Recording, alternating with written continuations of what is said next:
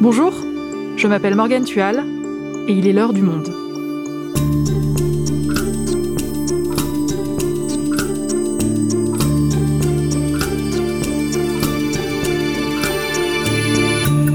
Aujourd'hui, on vous emmène en Birmanie. Deux mois après le coup d'État de l'armée, les manifestations pro-démocratie s'enchaînent malgré la répression de plus en plus violente. L'armée a tué plus de 550 personnes, dont une centaine en une seule journée. C'était samedi 27 mars. Bruno Philippe est journaliste au Monde, il est correspondant à Bangkok et couvre l'Asie du Sud-Est. Il nous raconte cette mobilisation inédite à l'issue incertaine. Birmanie, la rue contre l'armée, un épisode produit par Clément Baudet, réalisation Mathieu Gasnier.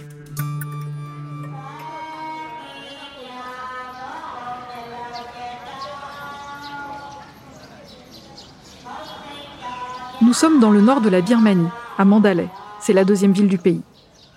Khalsin sort du salon de beauté tenu par ses parents. Ses amis l'appellent Ange. Elle a 19 ans. C'est une adolescente birmane qui aime la danse, les arts martiaux et raconte sa vie sur les réseaux sociaux. Pour la première fois de sa vie, elle a voté. C'était en novembre. Mais depuis le coup d'État du 1er février, elle est en colère et elle manifeste. Ce mercredi 3 mars, elle porte un jean, des lunettes transparentes pour se protéger des gaz lacrymogènes, un sac à dos et un t-shirt noir avec un message, écrit en anglais. Everything will be okay. Tout ira bien. Comme un mantra qui pourrait la protéger. Car après un mois de manifestation, l'armée durcit sa répression. Khalcine connaît les risques. Il y a quelques jours, elle a communiqué sur Facebook son groupe sanguin, mais aussi son accord pour donner ses organes, au cas où le pire arriverait. C'est sa voix qu'on entend. La scène est filmée au téléphone. Khalcine est derrière une barricade de fortune avec d'autres manifestants. L'un d'eux leur crie de se coucher au sol. Khalcine se relève et tente de se mettre à l'abri en courant. Des détonations fusent. Elle est tuée d'une balle dans la tête. Le lendemain, son visage fait le tour du monde. Khalcine, 19 ans, est devenu le symbole de la résistance birmane face à l'armée.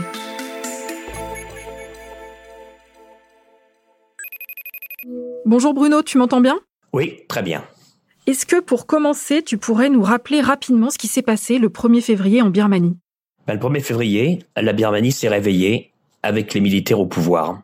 Ces mêmes militaires qui avaient été au pouvoir entre 1962 et 2011 ont repris le pouvoir sous le prétexte que les élections qui avaient été organisées en novembre dernier avaient été truquées. Ces élections avaient donné la victoire justement au parti d'Aung San Suu Kyi. Il y avait donc eu des rumeurs de coup d'État à cause de cette de ce mécontentement militaire à l'égard du résultat des élections qui avait donc provoqué une défaite abyssale du parti créé par l'armée, d'où en fait une perte de face totale de l'armée. De là à penser que l'armée aurait été au bout de ces menaces, de là à penser qu'elle aurait repris le pouvoir. Euh, donc ça, c'est quelque chose que personne, je crois, n'avait prévu, ni les diplomates, ni les journalistes, ni les observateurs, ni les experts euh, en birmanologie, si je puis dire. Voilà, c'était le 1er février. Ça a commencé sans douleur. C'était un coup d'État qui était annoncé par le chef de l'armée, le général Minong Il n'y a pas eu de heurts, il n'y a pas eu de sang versé. On a même vu une femme en train de faire de l'aérobic à Naypyidaw, la capitale, qui est en train de se trémousser et elle ne voit pas que derrière, il y a des camions de police, des camions de l'armée qui sont en train de prendre position. Euh, c'est une vision tout à fait surréaliste qui, je crois, illustre assez bien euh, cette première journée de cette reprise en main par l'armée birmane. Donc l'armée prend le pouvoir et qu'est-ce qu'elle fait à ce moment-là? Qu'est-ce qu'elle dit à ce moment-là? Alors l'armée prend le pouvoir et elle dit ces élections ont donné une victoire qu'elle ne méritait pas à la Ligue nationale pour la démocratie de la Premier ministre Aung San Suu Kyi. Et donc, nous avons pris euh, les rênes du pays pour assurer la stabilité et nous promettons de nouvelles élections dans un avenir encore indéterminé. Pour l'instant, nous imposons l'état d'urgence et la, poursuite de la démocratie, ce qui est un, vocabulaire assez, euh, sarcastique si c'était pas dit de manière sérieuse. On a pris le pouvoir au nom de la démocratie qui était en danger par un parti démocratiquement élu. Et l'une des premières choses que l'armée va faire, c'est d'arrêter Aung San Suu Kyi. Aung San Suu Kyi, qui je le rappelle, a déjà passé une vingtaine d'années en résidence surveillée entre 1989 et 2010, euh, c'est retour à la case départ. Aung San Suu Kyi est écarté de la scène politique. Et comment réagit la population à ce moment-là? Alors la population commence à réagir sous la forme de petites manifestations organisées principalement à Rangoon et à Mandalay. On n'est pas encore dans la confrontation. On est donc euh, dans une situation où l'on voit des étudiants, des jeunes, des médecins déjà défiler dans les rues, mais par petits groupes. Et euh, tous les soirs, il y a euh, des concerts de, de birmans, si je puis dire, qui tapent dans, dans les casseroles, dans les quartiers taper dans les casseroles en Birmanie, c'est traditionnellement euh, faire fuir les démons. Là, on essaye de faire fuir les soldats. Euh, mais disons, la première semaine, il n'y a pas de confrontation. Et il y a déjà donc le début de ce qu'on qu'on va appeler le, mouvement de désobéissance civile, avec les appels à la grève quasi euh, permanentes les hôpitaux, les chemins de fer, les banques privées, toutes les grandes institutions du pays, le port de Rangoon, tout est bloqué. Il y a donc une contestation qui s'ébauche, mais c'est le samedi 6 février que tout va basculer dans un, mouvement d'insurrection pacifique, c'est-à-dire de démonstration au sens le plus matériel du terme, de la colère, de l'hostilité, du refus des Birmans d'accepter le coup d'État.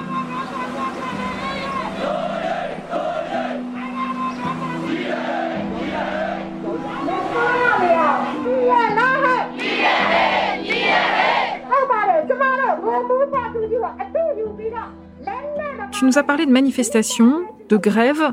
Est-ce que les opposants utilisent d'autres modes d'action? Les opposants vont utiliser euh, euh, d'autres euh, modes d'action, certains d'ailleurs assez drôles, assez farfelus, ce qui illustre en tout cas très bien le degré de créativité des manifestants. Il va y avoir par exemple des femmes qui suspendent leur pagne qu'on appelle le longhi à travers les rues en Birmanie, et excusez-moi pour le machisme birman, il est très mal vu de passer, quand on est un homme, sous le pagne d'une femme. Ça porte malheur. Donc les femmes vont utiliser ce genre de méthode pour empêcher les soldats euh, de passer à l'assaut des manifestants on va avoir, c'est le cas ces derniers jours, des manifestations où on a posé des centaines de casques de chantier sur la rue pour symboliser euh, les manifestants. On va avoir euh, des paniers de légumes et de la poudre de tabarin placés comme des individus, une sorte de manifestation silencieuse végétarienne contre l'armée. Euh, tout ça démontre une, encore une fois une capacité créatrice, un humour, une façon de répondre à la violence par le sarcasme et aussi évidemment de se protéger parce que évidemment quand quand c'est un panier de légumes qui prend une balle, c'est pas un être humain. Et ce mouvement, est-ce qu'il a des symboles? Je pense par exemple au parapluie à Hong Kong. Est-ce qu'on retrouve quelque chose de similaire en Birmanie? Alors le symbole, c'est principalement les trois doigts levés, qui est en référence au film Hunger Games, qui est un film sur une rébellion contre un pouvoir de dictateur. C'est un signe qui est déjà utilisé dans les rues de Bangkok lors des manifestations euh, contre le, le gouvernement et la monarchie thaïlandaise. Et donc c'est un c'est un symbole qui a été repris par les voisins de la Thaïlande, les Birmans, euh, qui symbolise donc euh, l'insurrection. Et un autre symbole évidemment, c'est le visage incessamment répété d'Aung San Suu Kyi, sa photo derrière laquelle les gens défilent par milliers dans la rue, un visage obsédant, le, visage de l'icône de la démocratie celle qui est vénérée comme une sorte de demi-déesse par le peuple euh, birman, même si lorsqu'elle était au pouvoir, euh, depuis euh, donc les premières élections gagnées par son parti en 2015, elle a failli sur plusieurs points. D'abord, elle a été critiquée dans le monde entier pour sa passivité lors du massacre et de la répression de l'armée déjà contre la minorité rohingya, dont 700 000 personnes ont dû fuir au Bangladesh. Elle a été aussi critiquée par certains Birmans pour son manque d'esprit démocratique, ce qui est quand même une ironie. Donc il y a des gens qui descendent dans la rue parce qu'ils veulent la libération d'Aung San Suu Kyi, pour lesquels elle est une icône. Il y a aussi des gens qui descendent dans la rue et qui m'ont dit, on n'est pas dans la rue pour Aung San Suu Kyi, on est dans la rue contre les militaires.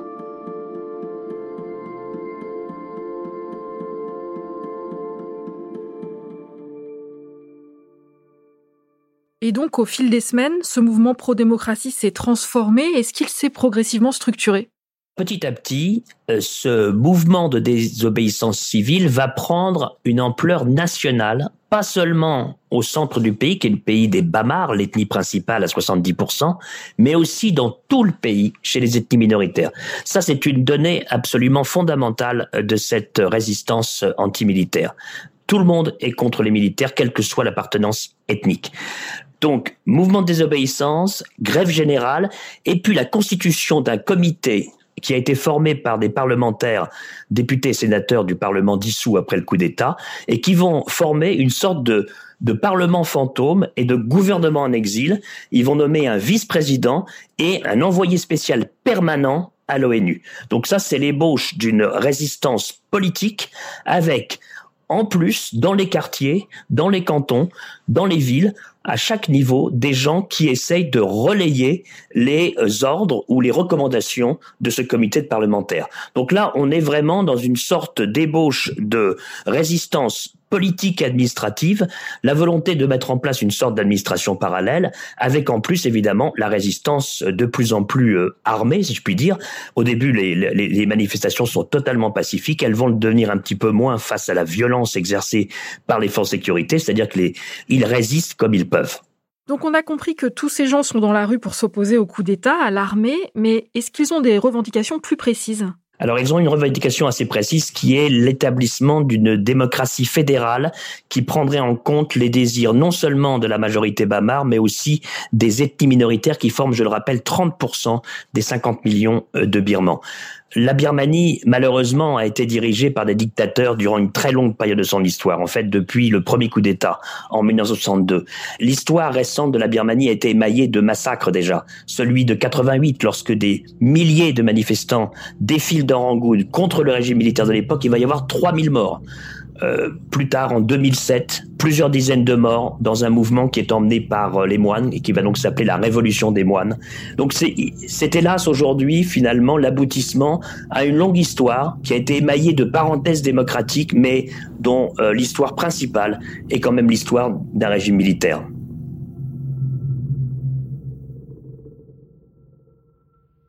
Et l'armée, de son côté, comment elle réagit? Eh bien, l'armée, elle réagit euh, comme d'habitude, en tirant sur la foule. Elle a commencé à, à tirer euh, des gaz lacrymogènes, puis des balles en caoutchouc, et maintenant c'est les balles réelles. Donc en fait, un manifestant qui va euh, dans un rassemblement au quotidien a des chances de mourir aujourd'hui. Sans compter plus de 2500 arrestations, euh, sans compter les blessés, bien sûr. Euh, arrestation, je précise, avec parfois des gens qui sont torturés, dont les cadavres ont été retrouvés mutilés. C'est donc une armée euh, qui est d'une cruauté invraisemblable au XXIe siècle, quand on voit tout de même aujourd'hui que ni les, les régimes les autoritaires les plus puissants de la planète, ni les Russes, ni les Chinois, ni même des régimes moins puissants comme le Venezuela ou la Biélorussie, personne aujourd'hui n'ose dans le monde entier faire ce que l'armée ose faire en Birmanie.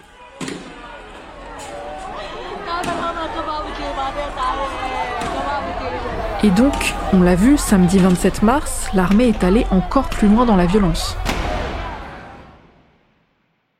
Euh, c'est une journée euh, d'opprobre, c'est une journée qui restera, comme l'a dit euh, l'un des, des responsables du comité des parlementaires, c'est une journée de honte qui est peut-être avec certaines de 1988, là aussi donc l'histoire se répète, une journée qui restera à marquer d'une pierre noire dans l'histoire de la Birmanie.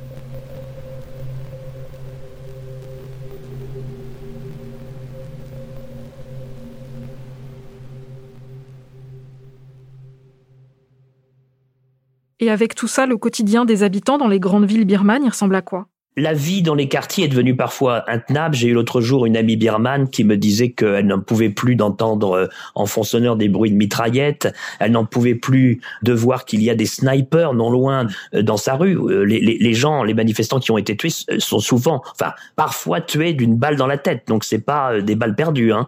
Les snipers tirent pour tuer. Donc c'est ça au jour le jour la vie dans certains quartiers. là en l'occurrence c'est à Mandalay. Dans certains quartiers de Rangoon ou de Mandalay à part le fait qu'il faut pas oublier que euh, dans beaucoup de quartiers, la vie euh, reste aussi normale. Hein. C'est pas non plus une insurrection généralisée, mais c'est une vie dans une ville qui est faite de, de quartiers libérés entre guillemets par les insurgés, euh, d'autres quartiers où c'est euh, totalement bloqué par les forces sécurité. C'est ça la vie aujourd'hui dans les grandes villes de Birmanie. Et justement, du côté des manifestants, comment est-ce qu'ils réagissent par rapport à ces violences? Est-ce que le mouvement se durcit?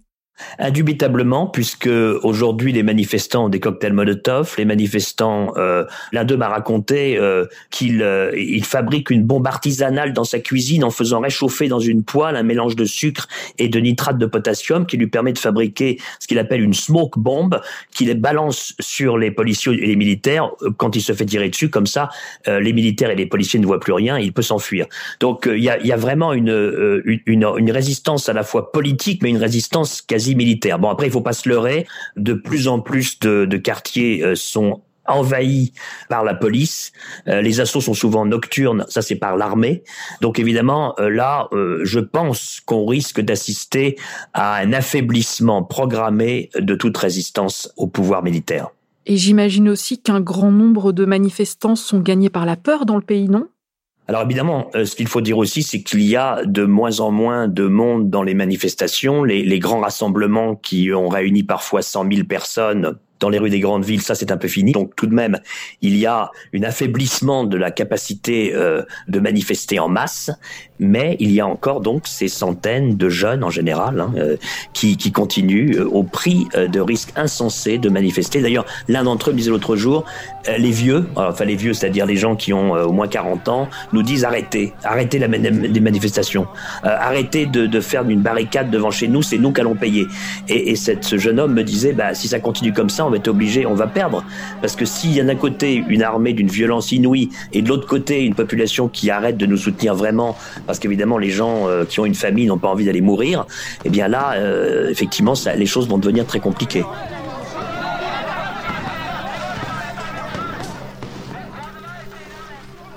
J'ai le cas, par exemple, de la femme d'un ami birman qui est un professeur. Elle aussi est un professeur. Donc, ce sont deux intellectuels. Eh bien, elle, euh, elle inquiète son mari parce qu'elle dit, moi, je suis prêt à mourir. Je suis prêt à mourir en martyr pour cette cause. Ça vaut le coup. Lui, il n'est pas prêt à mourir. Euh, il est prêt, évidemment, à, à résister, mais euh, il trouve que sa femme euh, se radicalise d'une manière qui l'inquiète. Il n'y a pas que c'est un exemple parmi d'autres. Il y a beaucoup de gens qui sont prêts à aller jusqu'au bout. Ça, ça, ça fait partie du, si je puis dire, du, du caractère des Birmans.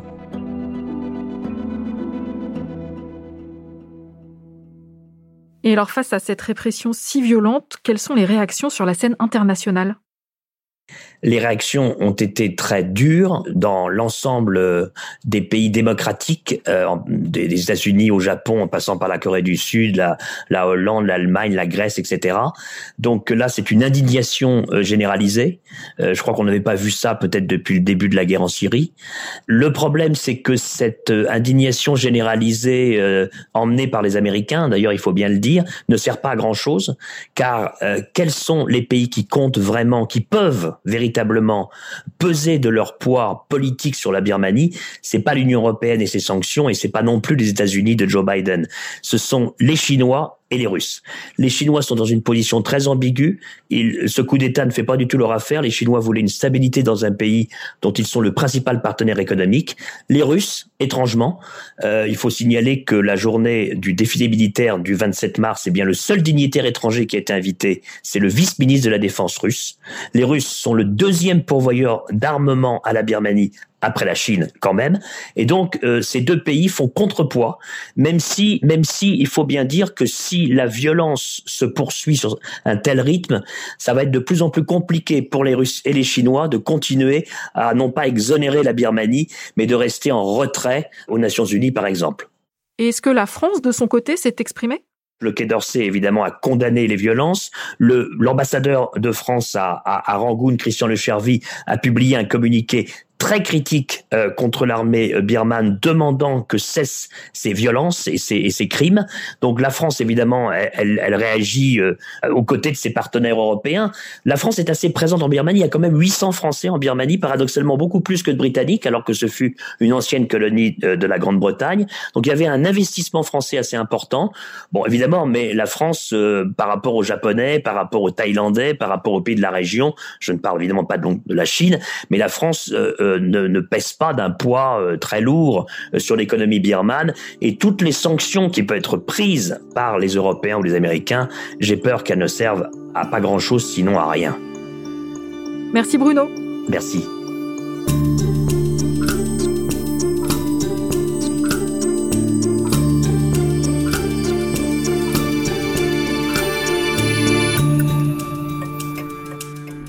Souhaitez en savoir plus sur le sujet, vous pouvez aller lire les articles de Bruno Philippe dans la rubrique Birmanie du monde.fr. C'est la fin de L'heure du monde, le podcast quotidien d'actualité proposé par le journal Le Monde et Spotify. Pour ne rater aucun épisode, vous pouvez vous abonner gratuitement sur Spotify ou nous retrouver chaque jour sur le site et l'application lemonde.fr. Si vous avez des remarques, suggestions, critiques, n'hésitez pas, envoyez-nous un email l'heure du monde@lemonde.fr. L'heure du monde est publiée tous les matins du lundi au vendredi. On se retrouve donc très vite. À bientôt.